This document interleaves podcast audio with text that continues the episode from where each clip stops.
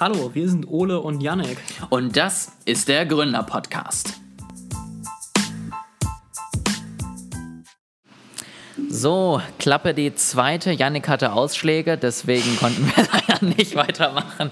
Ähm, es, ist, es ist ein geniales Ende, ich, äh, Anfang, ich weiß. Ähm, also, Yannick, hatte ich ja gerade schon versucht zu erzählen. Ich würde sagen, wir machen heute die ähm, Folge, wo wir sagen, wir sprechen über 7000 verschiedene Sachen und zwei davon stimmen und dann können wir am Ende sagen, haben wir es euch doch gesagt und äh, wir sind sowieso das die Besten. gut. Das war, das war eigentlich äh, mein Plan für die nächste Folge. Da muss ich mir halt was anderes überlegen.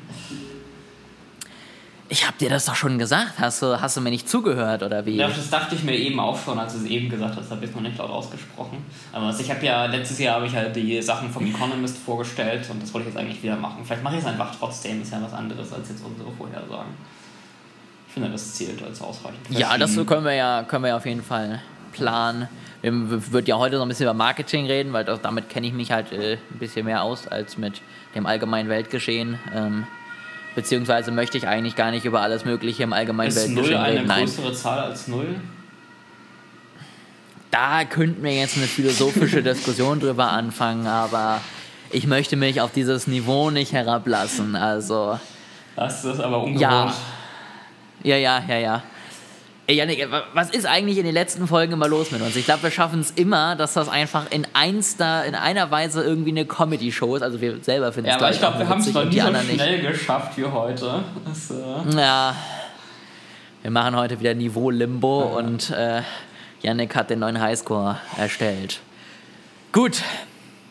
Frage Nummer eins, Yannick. Nächstes Jahr, Ende nächsten Jahres, ähm, laufen wir dann alle im Metaverse rum, ähm, was Marc geschaffen hat und reden da miteinander und findet unsere Podcast-Aufnahme dann auch im Metaverse statt und machen wir nur noch Metaverse. Äh, wie, wie siehst du das? Ich muss gestehen, äh, ich habe mich mit Metaverse bisher noch überhaupt nicht auseinandergesetzt. Das Einzige, was ich weiß, ist, dass äh, Facebook sich in Meta umbenannt hat. Das wissen, glaube ich, einige, hört aber auch schon auf.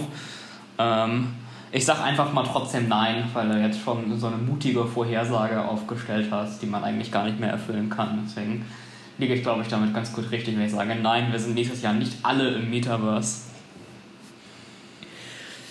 Der Punkt geht an dich. Ähm, was ich ganz spannend finde, ich habe letztens einen, Tweet gelesen zu dem Thema Metaverse, wo auch jemand meinte, können wir uns nochmal bitte darüber unterhalten, was denn überhaupt das Metaverse ist. Also, ne, wo, wo fängt das Metaverse an, wo hört das Metaverse auf? Also, wenn ich jetzt 90% meiner Meeting, Meetings in Zoom habe, bin ich dann schon im Metaverse oder ist das erst, wenn ich mit irgendwie einem Avatar durch fremde Welten durch die Gegend hüpfe und mich dann mit Leuten unterhalten? Und das kann ich mir halt auch einfach nicht vorstellen. Also ich glaube, es wird natürlich normal, dass man irgendwie wahrscheinlich auch digitaler arbeitet und dass man auch mit Menschen aus der anderen Ecke der Welt arbeitet, weil man es halt kann. Ähm, aber das heißt ja nicht, dass wir dann alle trotzdem irgendwie so wie jetzt bei Axie Infinity oder, oder Decentraland oder wie sie die ganzen Metaverses alle heißen, uns unseren eigenen Avatar basteln und den hübsch machen. Ähm, das wird wahrscheinlich auch nächstes Jahr noch nicht so laufen. Früher war ich mal bei einem Social Network angemeldet, das hieß Club Coe. Da hatte man so virtuelle Männchen, so Avatare und virtuelle Räume, durch die man durchgegangen ist und dann da gechattet hat. Das erinnert mich ein bisschen daran. Das äh, war ein früher Vorläufer. Ich frage mich, ob es das noch gibt. Das muss ich mal heimlich nebenbei googeln. Ich finde es auch so spannend, weil wir dann ja die Sachen immer wieder als das nächste große Ding durch äh, die, die Presse schlagen. Und ich habe jetzt auch zum Beispiel letztens gehört, dass ja irgendwie die ersten selbstfahrenden Autos, die irgendwie erfolgreich schon wirklich selbst gefahren sind, irgendwie schon Ende des 20. Jahrhunderts gefahren sind und testweise was geschafft haben. Ähm, und so ist es ja jetzt im Metaverse auch. Also keine Ahnung, ich bin früher auch schon mal durch irgendwelche Welten gehüpft und ich meine, Minecraft gibt es auch schon seit Jahren, aber da hatte man halt noch keine sexy Namensgebung dafür und deswegen hat es halt niemand interessiert. Laut deren Webseite sind gerade 14.000 User online bei Club Coe und die haben sogar Apps inzwischen im App Store und Google Play. Ich hatte ehrlich gesagt damit gerechnet, dass das komplett tot ist. Ich habe jetzt gerade googeln, aber interesting. War das echt schon lange Gibt's- her? Ich glaube, da war ich zwölf Gibt es da eine App? so, Gibt es da eine, ich, eine, eine äh, Aktie zu? Gibt es da eine Kryptowährung zu? Können wir das kaufen, Yannick? Gut, dann hätten wir das Thema ja schon mal durch. Ähm, ich wollen wir zum Einleitung, ich weiß ja nicht, wie du das so siehst, ähm, so ein bisschen überhaupt erstmal darüber reden, wie sinnlos ich eigentlich teilweise die meisten Trendbeiträge finde. Also das ist halt immer toll und dann kommen da so Sachen wie ähm, digitales Marketing wird wichtiger oder Kurzvideos äh, werden mehr oder bleiben gleich hoch oder SEO wird trotzdem relevant sein. Also, also so Sachen, das ist ungefähr so wie wenn ich Aktienguru bin und sage, ich glaube, die Aktie wird steigen, dann wird sie mal fallen und sie wird auch wieder steigen und über zehn Jahre sind die meisten im Plus. Es ist halt. Also ich wollte gerade ja. sagen, Kurzvideos werden nächstes Jahr auf jeden Fall mehr, weniger oder bleiben gleich viel. Genau, und wenn, wenn die Sonne scheint, Tipps bekommt ihr nur bei NorthPro. genau, und wenn die Sonne scheint, dann ist es warm meistens, außer ist es nicht warm. Dann ist nicht warm. Also können wir ja schon mal so festhalten. In dem Sinne, einen schönen Tag euch noch. Ich hoffe, ihr seid bestens vorbereitet fürs neue Jahr. Unsere Vorhersagen Nein, sind also immer richtig, außer an Tagen, die auf G enden oder am Mittwoch, dann können sie auch falsch sein.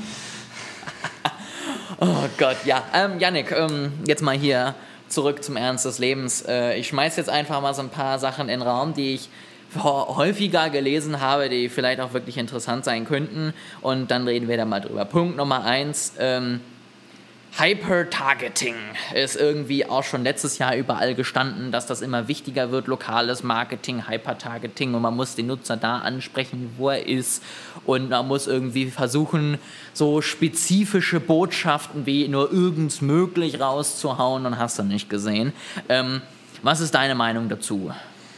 Also wir haben ja in der letzten Folge schon darüber gesprochen, dass ja generell Targeting eher ein bisschen schwieriger wird mit ähm, den zusätzlichen Datenschutzgesetzen sowie auch also der von Konsumerseite, also nicht nur jetzt von Konsumentenseite noch, ähm, dass eben Datenschutz stärker wird ähm, und dadurch Targeting schwieriger.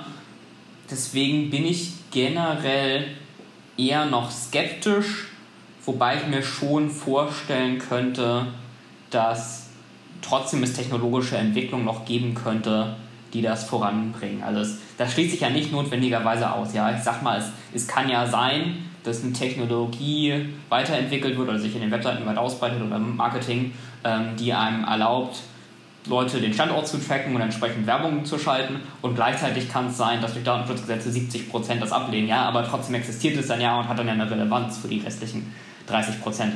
So, ähm, also um deine Frage zu beantworten, ich glaube, es wird sich schon weiterentwickeln, es wird dann mehr geben, es wird auch eingesetzt werden und relevant sein, aber eben nicht allumfassend aufgrund des Datenschutzthemas. Ja, kann ich verstehen. Ähm, was, was ich auch noch mal so ein bisschen einbringen wollte, ich glaube, wenn wir über, über Hyper-Targeting und Co. reden, dann äh, denkt man da auch immer häufig direkt an irgendwelche Facebook-Werbung, Google-Werbung oder was auch immer, ja. Also irgendwie eine Werbung, die zu 100% auf mich zugeschnitten ist und wo ich zu 100% dann irgendwie am Ende auch als Werbetreibender sehe, was ich jetzt gemacht habe mit dieser Werbung. Aber ich sag mal so, ich kann ja auch einfach äh, Hyper-Targeting oder nennen wir es mal ganz basic Personalisierung vorantreiben, ohne irgendwie in datenschutzrechtliche Probleme zu kommen. Ich kann zum Beispiel anfangen, meine Mail-Segmentierung zu verbessern, indem ich zum Beispiel Leute frage, sag mal, was interessiert euch eigentlich? Füllt mal hier die Umfrage aus und dann kommt der halt mhm. halt nur in die Newsletter rein, die wirklich zu den Themen unterwegs sind. Oder dass ich eben auch unterschiedliche Newsletter zum Beispiel rausschicke an Kunden und an Nichtkunden. Ja, oder dass ich in Facebook-Gruppen unterwegs bin und da die One-to-Many-Kommunikation auch spezifischer mache. Also, dass ich dann in eine Gruppe gehe, zum Beispiel zum Thema, weiß ich nicht, eine besondere Marketingform für die Nische, äh, keine Ahnung, Medizinprodukte, weil das mein, mein, mein bestes Thema ist. Und dann kann ich ja auch da relativ personalisiert, so gut es eben geht, Informationen rausgeben, die höchst relevant sind, ohne dass ich da irgendwas tracken muss, sondern weil ich einfach mit normalem Menschenverstand daran gehe und einfach den Leuten nur die Infos gebe, die sie auch interessieren. Äh, ich find, bin übrigens der Auffassung, dass beim Targeting, bei der technischen Umsetzung auch noch sehr viel Potenzial nach oben ist, wo ich das eben erwähnt habe mit der technischen Entwicklung.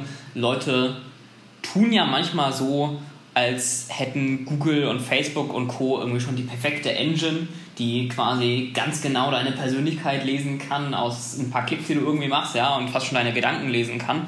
Ähm, aber in Wahrheit ist es ja so, dass diese Targeting-Algorithmen sehr viel noch gar nicht können. Zum Beispiel Sentient ist noch extrem eingeschränkt. Also zum Beispiel, wenn ich einer Gruppe beitrete, einer Facebook-Gruppe, äh, autofreie Innenstädte jetzt, dann wird das Targeting nur feststellen, dass ich mich für das Thema Auto interessiere und wird mir dann unter Umständen Werbung für Autos anzeigen. Ja, und ist gar nicht in der Lage festzustellen, ist das jetzt eigentlich positiv besetzt, das Wort Auto, das hier vorkommt, oder ist das negativ besetzt. Ja, und solche eigentlich recht simplen Dinge haben noch sehr viel Potenzial nach oben, das man, glaube ich, auch noch stärker nutzen wird in den kommenden Jahren. Ja, und das sind ja auch alles am Ende Sachen, das kann ich ja auch dann wiederum als Werbetreibender nutzen, ohne dass ich es wissen muss. Also ich muss ja dafür dann nicht wissen, ob du jetzt in der Gruppe bist oder nicht. Dementsprechend habe ich ja auch keinerlei Probleme irgendwie, was Datenschutz angeht. Die einzigen, die es wissen müssen, sind Facebook und denen gebe ich ja sowieso freiwillig Und das alle wissen sie Daten. schon, genau, ja. Das ist gar kein Genau. in dem Sinne weiter eingreifende Vorgang. Es ist nur besseres Verarbeiten von Daten, die bereits bestehen. Ja, und es ist halt am Ende auch einfach, ja, wie gesagt, keine Verarbeitung auf meiner Seite. Ich tippe ja einfach nur bei Facebook auf den Punkt, ich möchte alle Leute, die gegen Autos sind, ansprechen und gut ist. Ähm, und deswegen glaube ich, wird man da gar nicht so die Probleme bekommen, wenn man halt weiß, wie es geht. Und ähm, dann, dann geht es auch. Gut, dann, dann machen wir mal weiter. Ähm, Social Commerce, das ist so das, das nächste große Trendthema. Ja, also wir kaufen jetzt alle nur noch über Facebook ein ähm, und machen halt gar nichts mehr auf der eigenen Website ähm, und brauchen irgendwie uns dann ja auch gar nicht um die Website kümmern, sondern wir laden einfach einmal unseren Shop bei Facebook hoch, fertig ist und darüber verticken wir alles. Ähm, bevor ich jetzt ein paar Sachen dazu sage, die schon mal einschränkend irgendwie sind, erstmal vielleicht so dein, dein, dein Bauchgefühl, Yannick. Also es klingt irgendwie nach was, was äh, Facebook ganz gerne hätte, was die Zukunft ist. Äh, ja. Also mein Bauchgefühl ist eher negativ, sogar recht stark negativ. Ähm, meine persönliche, subjektive Wahrnehmung ist, dass Facebook als Shop sich in der westlichen Welt nicht wirklich durchgesetzt hat. Ähm, ich habe noch nie über Facebook was gekauft. Ich kenne, glaube ich, niemanden, der jemals was über Facebook gekauft oder verkauft hat, oder wenn, haben es mir nicht erzählt. Ähm, ich habe gelesen, dass Facebook als Verkauf recht stark ist in Schwellenländern oder vereinzelt Entwicklungsländern, ähm, weil halt da der Einzelhandelsmarkt auch noch ein bisschen anders ist. Ja, also dass wenn irgendwie in Indien, gerade in einer ärmeren Region, ähm, jemand sagt, ich will jetzt hier meine Sachen verkaufen als, als Einzelperson und sich irgendwie so ein kleines Startup ähm, aufbaut, da sind einerseits nicht unbedingt die Ressourcen da für so einen klassischen Store, aber auch selbst für eigene Website-Registrierung geht eigentlich schon zu weit und da wird es recht stark genutzt für den lokalen Verkauf. Aber in der westlichen Welt habe ich es bis jetzt nicht so wahrgenommen und sehe eigentlich auch nicht wirklich Anzeichen dafür, dass sich das ändert. Ja, kann ich. Also, Punkt Nummer eins, ich glaube, die Leute in Indien und Co., die nutzen dann sogar eher den Marketplace als jetzt richtig die Shops. Also, die machen das dann sozusagen wie. Äh, also nicht irgendwie als Firma auftreten, sondern die verticken dann halt als Privatperson irgendwie, keine Ahnung, ihren Alkohol, den sie bei sich im Keller zusammengebraut haben und lassen das halt darüber laufen, weil du da ja auch keinerlei hab Gebühren oder so zahlen gesagt, musst. Das war eigentlich schon ein bisschen viel, ja. Also im Grunde einfach nur Einzelpersonen, die eben Geld verdienen. Ja. Also das wäre halt wie wenn ich hier eben sage, ich mache mach eben selber meine Marmelade und dann biete ich die halt auf dem Marketplace an. Da muss ich ja, glaube ich, Facebook nichts zahlen, wenn ich das da anbiete, weil es ja nur eine Plattform ist. Und ähm, dann kann ich da halt irgendwie für, für 1,50 das eben verkaufen. So, so läuft es da. Und das sehe ich auch. Und deswegen glaube ich auch zum Beispiel, dass auch eBay gerade in diesen Ländern große Probleme haben wird, Fuß zu fassen, weil jeder ist schon da auf Facebook angemeldet. Und wenn ich halt da meinen Freunden und Bekannten einfach die Sachen direkt verticken kann, warum sollte ich mir dann noch eine zusätzliche App runterladen? Ähm, und das kann ich mir auch vorstellen, dass das hier in Deutschland mehr wird. Also, dass mehr den Marketplace nutzen. Aber Shops, ich glaube, das sind zwei Leute, die das wollen. Das sind einmal Facebook selber und das sind einmal die großen Anbieter, die halt keine Daten mehr kriegen, weil durch Apple und Transparency und Co. ich nicht mehr genau weiß, wie jetzt mein wirklicher ROI oder mein, mein ROAS bei, bei Werbung ist. Und wenn ich das natürlich alles auf Facebook verkaufe, dann kann Facebook natürlich auch alles tracken. Und deswegen ist das, glaube ich, so ein bisschen der, der feuchte Traum der, der Marketer. Ähm, aber ich glaube nicht, dass es sich umsetzen wird so und durchsetzen wird, weil ich habe da ja noch nie auch- gekauft. Es ist Ja. ja. auch nicht so, dass es ja keine Alternativen gäbe, ja. Also es ist, ich kann ja als, als aufkommende Firma, kann ich mir ja morgen mit Squarespace irgendwie relativ leicht einen Shop erstellen oder mit Shopify, ja, oder selbst wenn ich es ein bisschen technischer mache, also eine eigene Webseite mit Shop, ist jetzt nicht so schwer umzusetzen. Es gibt auch genug Zahlungsanbieter wie Stripe etc. Also es gibt ausreichend Konkurrenz, die mit relativ geringem Aufwand es einem ermöglichen, das in einer Art und Weise aufzubauen, die einen nicht so sehr auf eine Plattform beschränkt. Das, das ist es halt, ne? Also, weil wenn du jetzt wirklich dann irgendwann, also anfängst, nur noch über Facebook zu verkaufen und dann ist halt mal wieder irgendwie bei Facebook der Server down, weil man nicht mehr an den Server kommt und ihn wieder zu erreichen, ähm, dann habe ich halt ein Riesenproblem, ja, und oder oder es, es läuft irgendwie mal nicht ganz und es sind für ein paar Leute einfach nicht da, weil es überlastet und das ist zum Beispiel am Black Friday. Dann habe ich ein Riesenproblem, wenn ich irgendwie keine Ausweichlösung habe, sondern einfach auf Facebook angewiesen bin ähm, und dann, was halt bei Facebook dann auch wieder der Fall ist, sie sind dann ja auch immer ein bisschen speziell, ja. Also ich darf zum Beispiel keine Dienstleistungen anbieten, sondern es müssten richtige Produkte sein. Ähm, ich darf keine Gutscheine anbieten, weil das ist auch kein richtiges Produkt für die. Und wenn ich irgendwie fünf verschiedene Produkte einstelle, werden mir im Schnitt auch sieben davon abgelehnt im ersten Schritt. Das heißt, dann muss ich mich wieder darum kümmern, dass das erlaubt wird. Dann wird mir mein Werbekonto gesperrt, weil ich einen Gutschein hochgeladen habe und so. Also es ist im Moment als sozusagen äh, Verkäufer, verkaufende Person auch noch nicht wirklich nutzerfreundlich. Und das sorgt ja nicht dafür, dass es dann mehr Leute machen. Nein, das Facebook sperrt doch nicht grundlos Werbekonten. Also das ist jetzt wirklich äh, üble Unterstellungen hier, die ich überhaupt nicht bestätigen kann. Mhm. Es ist alles meine Schuld, weil ich die ganze ja. Zeit irgendwelche zwielichtigen Dinge auf Richtig. Facebook verkaufen will. Richtig. Ja. Folgt mir auf Facebook für weitere zwielichtige Dinge, die nicht verkauft werden dürfen. Ähm, ja, aber dann sind wir uns ja da wenigstens einig, dass wir sagen, äh, lass mal nicht machen. Und ich glaube, ich sag mal so, also auf Seiten der Anbieter ist auch schon alles passiert, was du machen kannst. Also Facebook hat es angeboten, die Leute können super easy einbinden. Es, es ist ja alles da. Es wird halt noch nicht angenommen. Das ändert sich ja auch nicht einfach, weil jetzt 2022 ist. Dann, Yannick, mal was Kleines nebenbei, was ich eigentlich ganz witzig finde. Meinst du, wir sehen jetzt den Revival des QR-Codes in den nächsten Jahren für mehr als äh, Corona-Warn-Apps?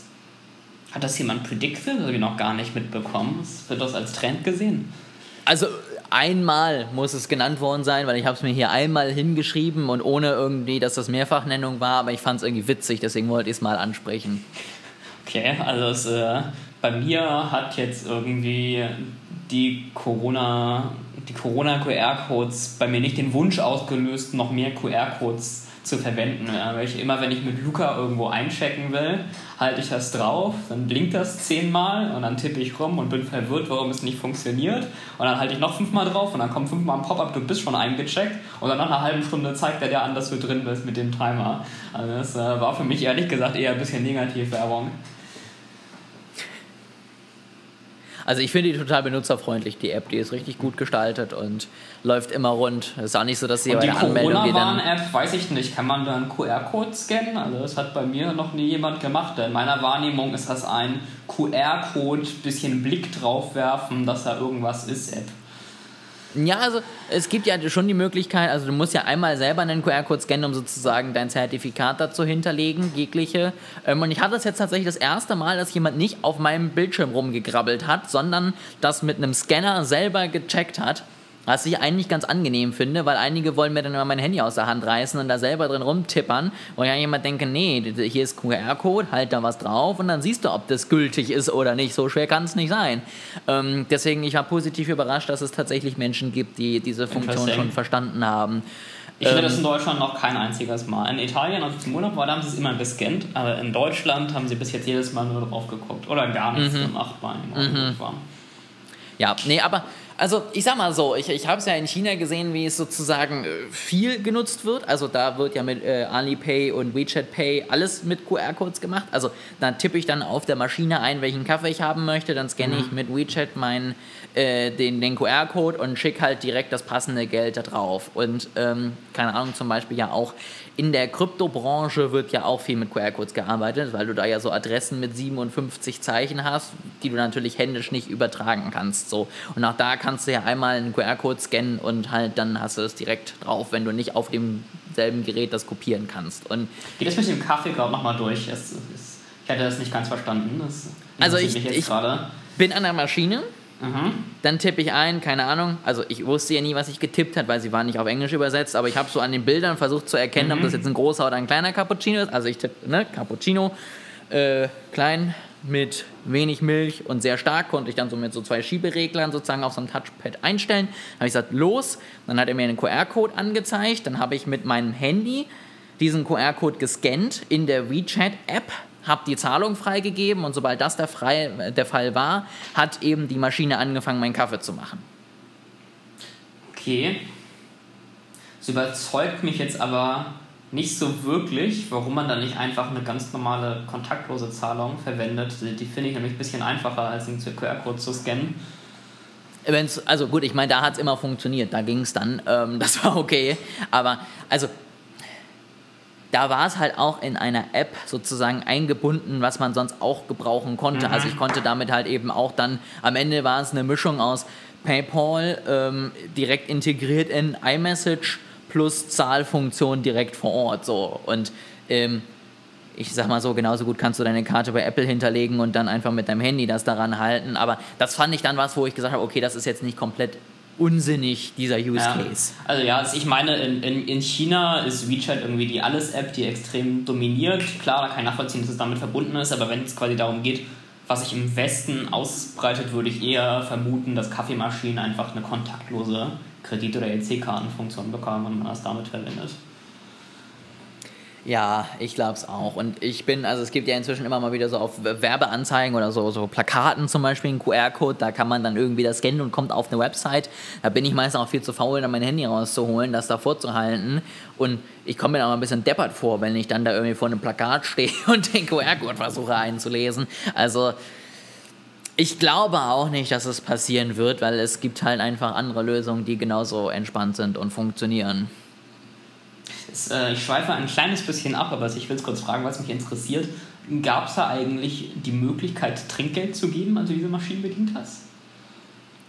Bei den Maschinen nicht, aber wenn ich in einem Café zum Beispiel dann bezahlt habe, ähm, dann hatten die da ihren eigenen Code und da konnte ich dann auch einstellen, dass ich 5% Trinkgeld zum Beispiel geben möchte bei menschlichen Bedienungen. Genau. Ja, okay. Das hatte mich interessiert, weil ähm, vor einer ganzen Weile beim anderen Podcast, den ich höre, hatte jemand sich darüber aufgeregt, dass bei solchen Kaffeemaschinen, zu, denen, zu denen, die er benutzt hat, es die Möglichkeit gab oder sogar die Aufforderung mit dem Fenster, man soll doch bitte Trinkgeld geben. Ja, bei so einer Maschine, wo kein Mensch irgendwie in, involviert war, äh, und das alles 100% automatisch abgeht. Das war auch nicht in China, das war in den USA, das ist nochmal ein bisschen andere Tipping Culture. Einmal aus irgendeiner Perspektive. Das fand ich irgendwie sehr interessant. Da hätte ich mich auch drüber aufgeregt, wenn mir das passiert wäre. Also eine Maschine von mir verlangt, dass ich ihr Trinkgeld gebe. Du musst einfach die Maschine auch langsam mal wertschätzen, Janik. Ja, ja das ist ein ja, wichtiger Teil unserer Gesellschaft. Deswegen bitte ein bisschen darfst, mehr Respekt du darfst diese Folge auf gar keinen Fall hochladen, sobald die KIs die Weltherrschaft übernommen haben und dann alle Folgen durchscannen und rausfinden, dass ich das gesagt habe, dann bin ich echt dann vor. Ja, du bist dann als erstes tot, wenn die KI die Kontrolle übernimmt. Ähm, deswegen sprechen wir jetzt einfach ganz schnell weiter. Vielleicht überhören sie das dann ja, ne? Also. Hoffentlich. Ja.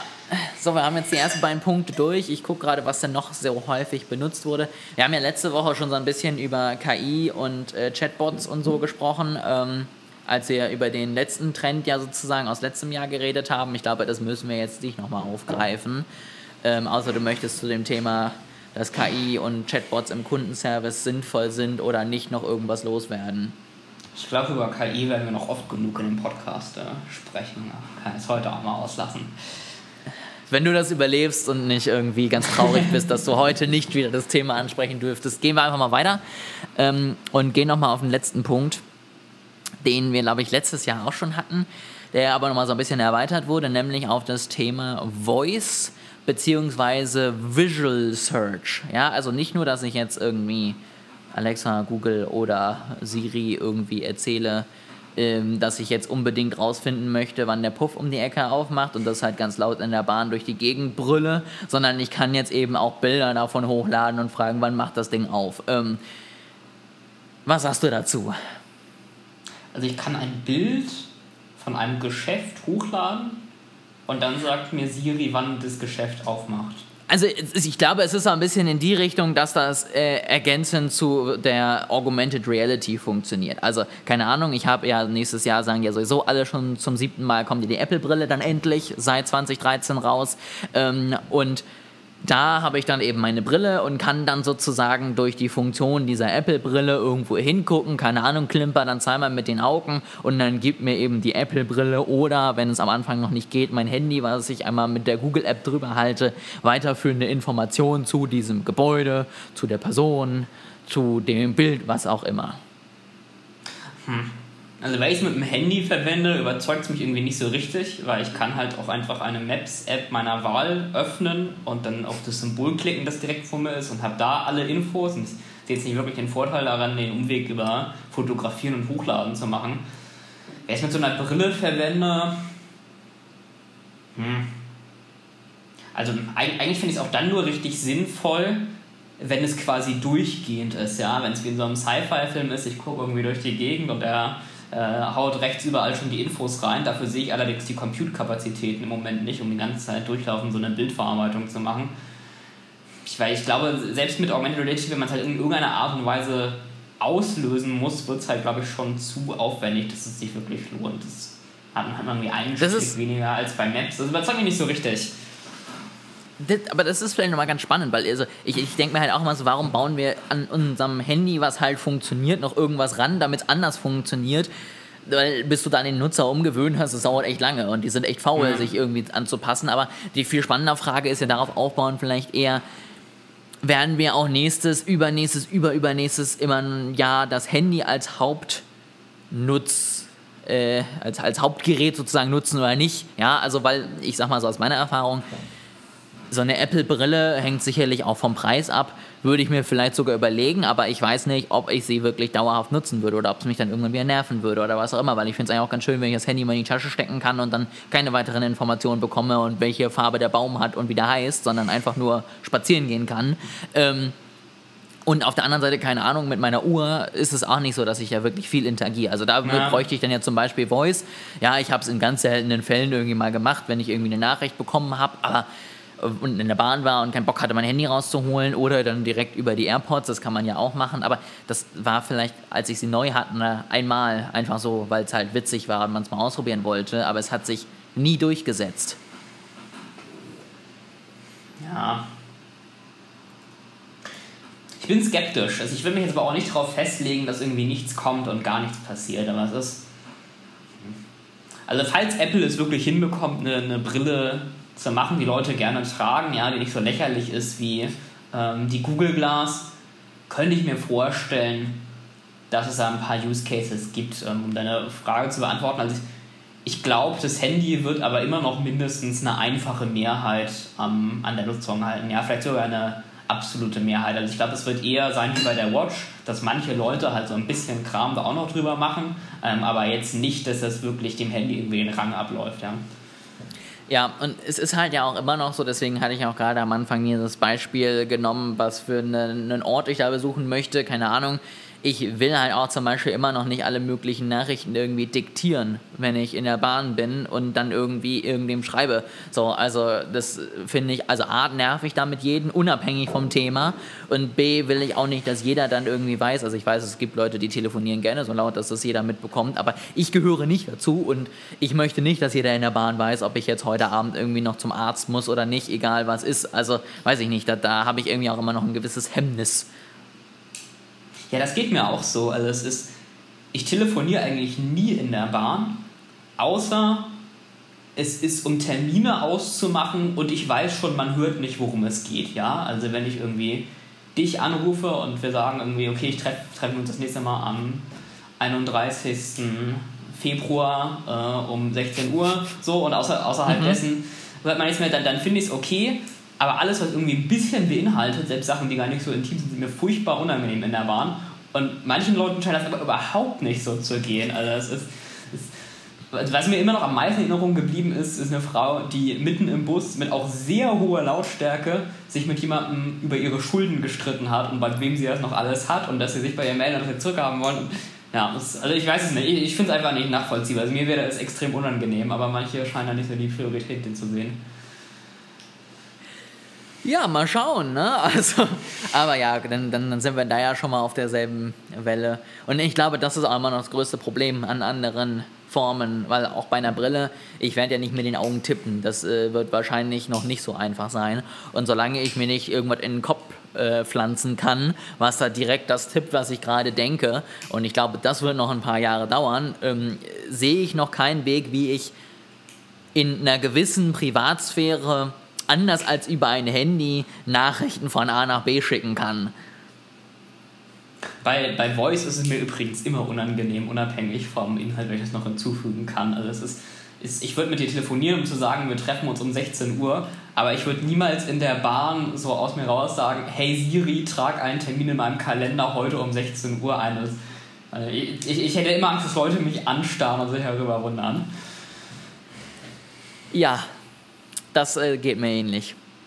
Aber dann haben wir, glaube ich, tatsächlich alles durch, was ein bisschen häufiger so genannt wurde. Ähm, es gab noch so tolle Themen wie, äh, es werden Mikro-Influencer und Corporate-Influencer wichtiger ähm, und solche Späße. Aber ich glaube, das äh, ist halt einfach so. Und äh, darüber brauchen wir jetzt auch gar nicht weiter reden. Ähm, deswegen würde ich sagen, wir haben jetzt in einer halben Stunde mal so die wichtigsten Marketing-Trends irgendwie im nächsten Jahr durch. Ähm, Yannick, wir sind beide, glaube ich, sehr positiv gestimmt und äh, haben ja bisher haben, kaum haben einen Trend. Ja gesagt? Ich glaube, wir haben nur gesagt äh. skeptisch oder nein zu jedem Thema. Ich gucke gerade noch mal, äh, nee, das stimmt. Ähm, können wir ja, können wir ja, guck mal, können wir am Ende noch mal was mit bejahen. Ähm, ich sag mal, Podcast wird im nächsten Jahr zumindest relevant bleiben und sich äh, mhm. langsam aber sicher als wichtiger Marketingkanal einbürgern. Können wir das bestätigen, oder?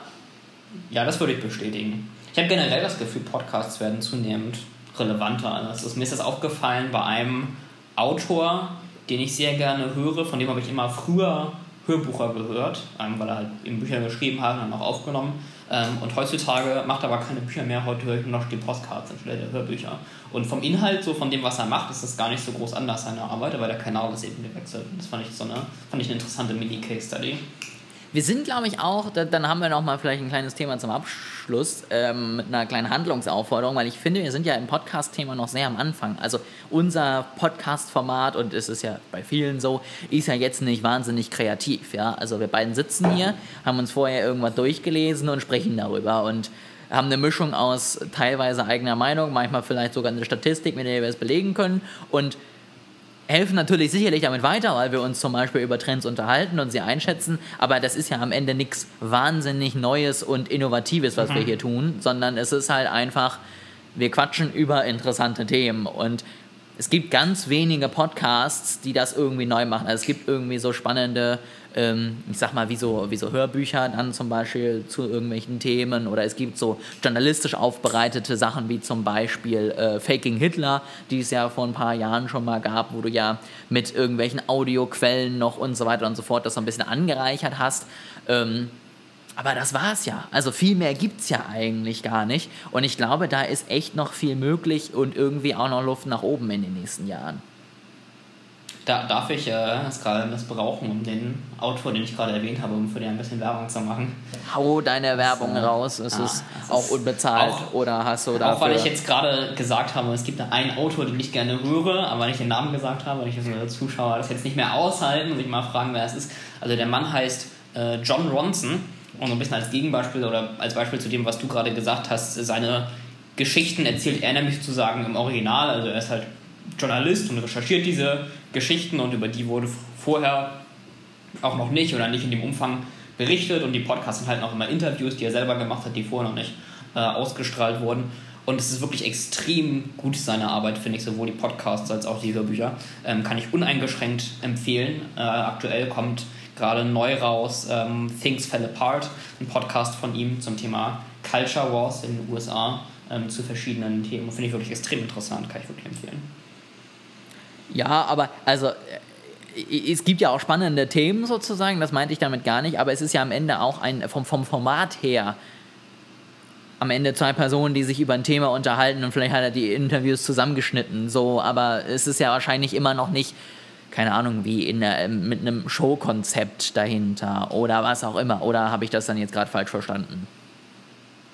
Also das, mein Punkt war sozusagen, dass dass es neu ist, was er berichtet. Ja, also das, was mhm. wir hier jetzt hier besprechen, ist ja in, in dem Sinne nicht, also es, wir haben ja nicht irgendwie Augmented Reality erfunden oder dazu was, was super Neues recherchiert, was äh, vorher noch von noch keinem bekannt war. Ja, und bei ihm die Geschichten, die sind halt noch unbekannt. Das war der Punkt, den ich, den ich damit machen wollte. Ah, okay. Ja, das kann ich. Das, das verstehe ich ja auf jeden Fall. Ähm, da gibt es ja auch durchaus Sachen, die wirklich dann interessant sind. Ähm, mir mir ging es auch noch mehr darum, dass man, klar, man ist irgendwie durch das ganze äh, Format ein bisschen eingeschränkt, aber dass man, glaube ich, trotzdem noch mehr herausholen kann. Mhm, ja, da würde ich dir recht geben. Gut, dann sind wir nochmal mit etwas Positivem geendet. Also der Trend nächstes Jahr, den wir unbeherzt sozusagen weiterempfehlen könnt, ist, hört mehr Podcasts, am besten diesen. Ähm, dann verpasst ihr nichts mehr im Bereich Marketing und äh, Technologie. Und äh, dann könnt ihr auch noch bei John Ronson reinhören. Der scheint ja auch ganz gute Arbeit zu machen. Und ähm, dann haben wir jetzt noch mal ein bisschen äh, schön Self-Promotion hier am Ende, damit das auch wirklich gut funktioniert.